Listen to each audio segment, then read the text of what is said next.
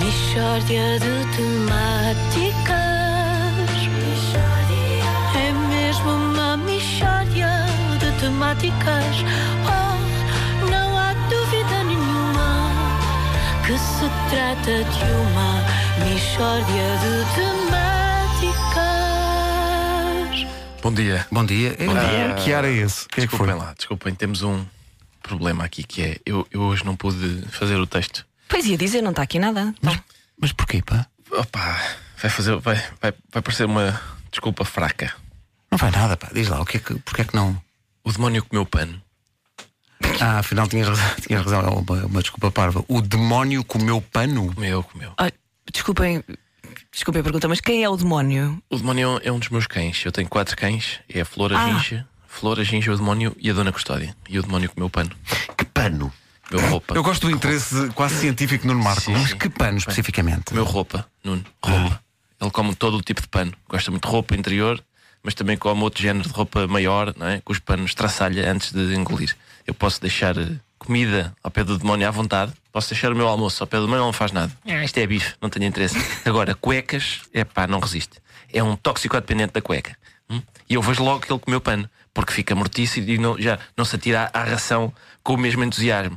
Foi o que aconteceu ontem à noite. E eu, demónio, tu andas outra vez metido nas cuecas. E ele com aquela cara parva que o cão sabe, ele aquela cara parva de quem é realmente toxicodependente da cueca. É um misto de culpa, vergonha e vontade de comer mais cuecas. É o que ele tem estampado no rosto. E a minha questão é: qual será a metadona dos textos para este bicho? Eu sei, eu sei, até por intermédio de amigos, que há estabelecimentos comerciais que vendem roupa interior comestível. E eu acho que vou lá comprar. Exato, disse, olha, não é para mim, é para o demónio. Exatamente. Eu de certeza que eles já ouviram desculpas piores, até para justificar a compra de produtos de outras gamas, não é? Mas, ó Ricardo, como é que o demónio tem acesso a, a pano? Isso não é a grande questão. Como é que ele chega lá? Ou, Luís, o demónio, o demónio- ou o vento arranca a roupa do estendal e leva ao, até junto do demónio, Uhum. ou ele arromba o acesso ao estendal, cujo sistema de segurança eu estou sempre a reforçar, mas ele consegue, arromba e depois engole o pano. E, e o que é que acontece a seguir? Hum. Normalmente o demónio expulsa o pano. E O demónio tem duas vias preferenciais para expulsar pano. Ah, é frequente eu estar na rua com o demónio e começar a ver sair algum do meu guarda-roupa. não é? De repente, tá, tá. De vez em quando, o veterinário tem de abrir o demónio para ir buscar o pano ao interior do demónio. E o pano normalmente costuma estar lá. costuma, um pouco transfigurado, Pois. devo confessar. Portanto, a roupa perde propriedades quando estagia no organismo do bicho. Até porque o demónio borrifa-se nas etiquetas, não é? Mistura brancos com cores, roupa delicada com outras peças, vai, vai tudo, ele não sabe. Eu culpo os amaciadores, eu culpo, a culpa para mim tem aromas aqueles ah, deliciosos, não é? É Pois é, verdade, pois é, é pois O é. verdade. cão, o cão fica de cabeça perdida Claro, e com que razão. cheira muito bem. Sim, de maneiras que ontem, ou melhor dizendo, há pouco, eh, cerca das duas da manhã, eu estava no veterinário com o demónio.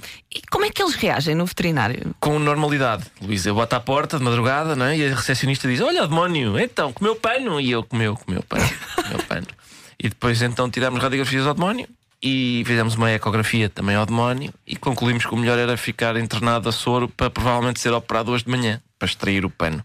É já, é, é- atenção, é a segunda intervenção cirúrgica que este Palerma se submete para tirar pano. Coitado do cão, pá. Mas entretanto, quando acordei, eh, tinha na caixa de e-mail uma mensagem do veterinário com o assunto demónio. Ah, tu tratas mesmo o cão por demónio. Tá- não, normalmente eu chamo-lhe Moninho ou Monuchas. Ah, fofo. Monuchas. Monuchas Sim, também. sim. Mas o veterinário mantém com ele uma relação profissional e trata-o por demónio. Claro. O que é que dizia, o que é que dizia ao meio? O mail, ou oh, Nuno, ainda bem que perguntas, até porque quando, quando alguém, quando inventaram o mail, de certeza que era, Era para isto. tinham isto em mente. O mail, portanto, o, o assunto dizia demónio. E no mail, o Dr. Hugo Lucas diz o seguinte, e cito: Assim que iniciámos a medicação, o organismo rejeitou o que tinha no estômago, pelo menos duas roupas interiores e uns fios avermelhados também. E conclui o doutor. Fotos em anexo. O que é que se vê nas fotos? Nas fotos vê-se uma pilha de ração regurgitada, ainda morninha, e a mão de um profissional de saúde exibindo cuecas.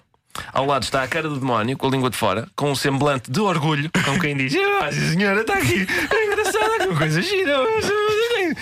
As fotos estão neste momento na posse do Pedro Ribeiro. Estou a olhar para elas. E agora, quando sair daqui, eu vou buscar o demónio e sei que ele vai ficar todo contente por me ver, mas não sei se é por ter saudades minhas ou por saber que eu tenho umas cuecas vestidas.